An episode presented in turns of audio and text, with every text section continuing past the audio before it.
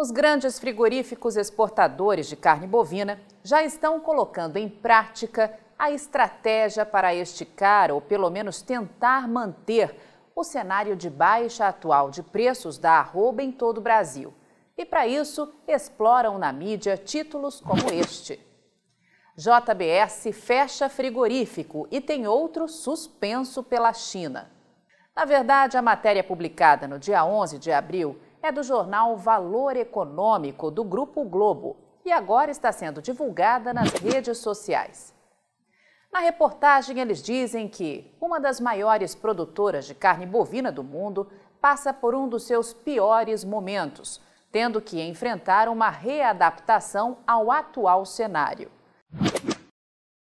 A Administração Geral da Alfândega da China, de ACC em inglês, vem suspendendo os embarques de algumas plantas frigoríficas do Brasil após encontrar traços de Covid-19 em embalagens oriundas de tais plantas. Uma das mais afetadas é também uma das maiores plantas da JBS. Além desse impacto negativo, a empresa enfrenta problemas de ociosidade de algumas de suas indústrias, o que já levou ao fechamento de uma de suas plantas. Mas e você, assinante estrategista de mercado, leu com atenção o que essa reportagem diz de fato? Veja de novo este trecho. A empresa enfrenta problemas de ociosidade de algumas de suas indústrias, o que já levou ao fechamento de uma de suas plantas. Você entendeu bem, né? O problema de todos os frigoríficos que operam no mercado do gado gordo é falta de boi e de vaca gorda para abate o que está fazendo a JBS fechar plantas frigoríficas ociosas em plena safra. Agora, caro assinante estrategista de mercado, preste atenção neste outro trecho da reportagem. O ano de 2022 começou com grande expectativa nas exportações de carne bovina, com o mercado do boi gordo sendo apoiado por essa demanda. Mas, como a ideia deles é tentar manter em baixa o valor do gado gordo no Brasil, eles imediatamente publicam isso. Entretanto, após algumas manobras asiáticas, guerra na Ucrânia e a valorização do real, trouxeram novos desafios para a indústria da carne, além da ociosidade das plantas de abate. Veja que de novo a reportagem cita o problema da ociosidade nas plantas de abate. Caro assinante, é disso que as mesas de estratégia dos mega frigoríficos estão morrendo de medo neste ano de 2022. Um primeiro semestre de safra novamente em clima de entre-safra e um segundo semestre ainda mais complicado por causa da certeza de uma oferta de gado gordo radicalmente ruim devido aos elevados custos de produção, o que inviabiliza a atividade de confinamento e de semi-confinamento no Brasil. E para tentar segurar os preços da arroba, eles espalham por aí que, sem dar explicações, China suspende embarques de frigoríficos brasileiros. E dizem mais. Autoridades chinesas não deram maiores detalhes sobre a medida, que entrará em vigor nesta sexta-feira e valerá por uma semana. Estão na lista temporária de embargos a unidade da JBS localizada em Mozarlândia, Goiás, a da Marfrig em Tangará da Serra, no Mato Grosso, ambas de carne bovina, e a planta de carne de frango da Zanqueta, em Boituva, São Paulo. No próximo trecho da matéria, a Reuters é citada como fonte, o que significa que a reportagem nem é do jornal Valor Econômico, e sim da agência de notícias Reuters, aquela que publica tudo o que parte dos mega frigoríficos do Brasil pede ou manda que seja publicado. Vamos ver. Conforme as informações da Reuters, uma unidade suspensa pertence à JBS, que está localizada em Mozalândia, no estado de Goiás, e atua na produção de carne bovina. A segunda é a unidade frigorífica de carne bovina da Marfrig, em Tangará da Serra, que fica em Mato Grosso. E a terceira é a indústria Zanqueta Alimentos, responsável pela produção de frango, que está situada em Boituva, no estado de São Paulo. A planta da JBS em Mozarlândia, uma das maiores da companhia no país, é reincidente nos embargos chineses. No dia 11 de março, a DACC anunciou que interromperia por uma semana as compras de carne dessa unidade. E da planta da Frialto, localizada em Matupá, no Mato Grosso. Duas semanas depois, no entanto, em novo anúncio, os chineses informaram que o frigorífico goiano seria suspenso por tempo indeterminado. Procurada, a Marfrig preferiu não comentar o assunto. O valor também procurou JBS e Zanqueta, que não haviam dado retorno até a conclusão desta matéria. O texto será atualizado caso as empresas se manifestem. O órgão chinês não detalhou as razões para as suspensões anunciadas neste ano. A reportagem também fala sobre o fechamento da unidade em Ponta Porã. Uma nota enviada à equipe do Compre Rural pela assessoria da empresa traz a informação de que a empresa segue repensando em sua atuação e buscando se organizar diante dos desafios do mercado. E traz também o que afirma ser o posicionamento da JBS. A JBS decidiu concentrar a produção de carne bovina em suas demais unidades no estado do Mato Grosso do Sul.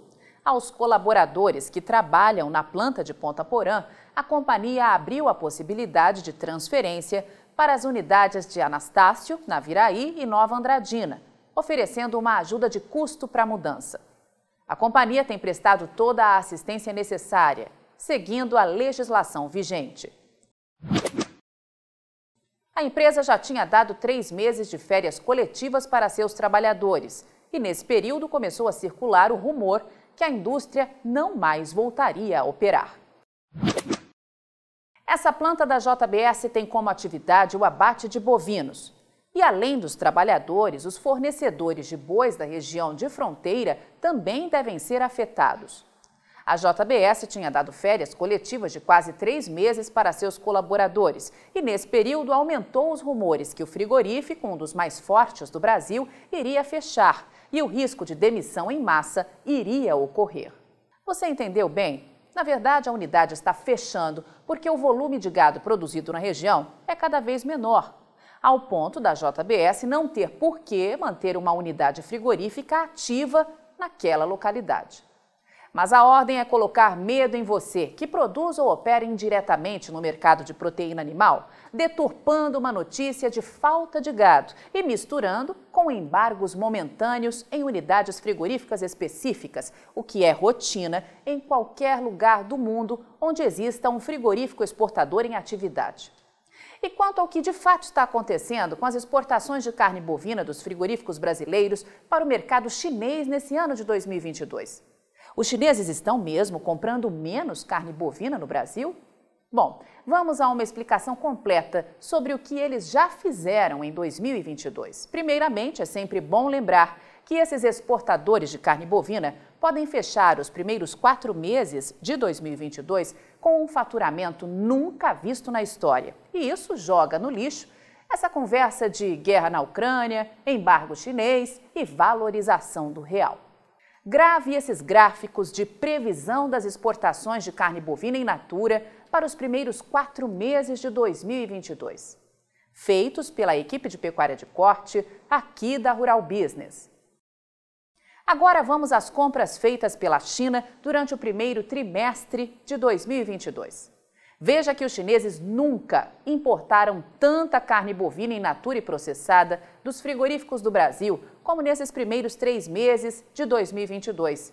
272.600 toneladas, 11,2% mais que no primeiro trimestre de 2021. O que gerou uma receita 52,2% maior em dólar, 1 bilhão 650 milhões de dólares. E 45,5% maior em reais, 8 bilhões 640 milhões de reais. 2 bilhões e 700 milhões de reais a mais do que em igual trimestre do ano passado. Tá bom para você? E quanto às vendas para o mercado russo? Elas também fecharam em alta, como podemos ver neste gráfico que mostra um avanço de 105,2% em relação ao primeiro trimestre do ano passado, atingindo 10.670 toneladas, o que rendeu aos frigoríficos exportadores um faturamento superior a 100% nos dois casos, em dólar e em reais, atingindo marcas de recuperação em relação ao mesmo período do ano passado, de 39 milhões 520 mil dólares e de 206 milhões e 800 mil reais, como você vê nestes gráficos. Altas também no valor médio da tonelada, que chegou a 3.705 dólares, o que corresponde a 19.388 reais. Ainda bem que, como assinante de uma das plataformas de informação da Rural Business e como estrategista de mercado, você não dá mais nenhum peso para essas conversinhas fiadas que são publicadas por aí com um único objetivo: derrubar o valor do gado gordo no Brasil para melhorar ainda mais a margem de lucro dos exportadores. É forte a possibilidade de que, ao longo de 2022, os importadores chineses repitam a mesma ladainha de 2021. Comprar volume muito grande ao longo de três a quatro meses, depois reduzir o volume de compras e, na sequência, pulverizar muitas conversinhas fiadas no mercado. Mas tenha certeza, no fim do ano, o balanço geral vai mostrar que, mais uma vez, esses frigoríficos nunca terão vendido tanta carne bovina como em 2022. O assinante também precisa ficar atento às manobras absurdas promovidas durante o tal Covid-0 chinês, que podem ter muito bem escondido um programa para diminuir o consumo de alimentos do país mais populoso do mundo, que tem cerca de um bilhão e meio de bocas para alimentar todos os dias, como é o caso da China.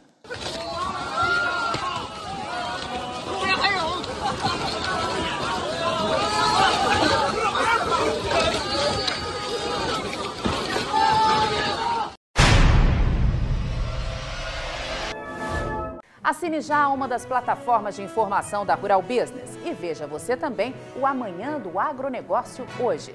Acesse ruralbusiness.com.br. Pacotes a partir de R$ 9,90 por mês. Rural Business, o amanhã do agronegócio, hoje.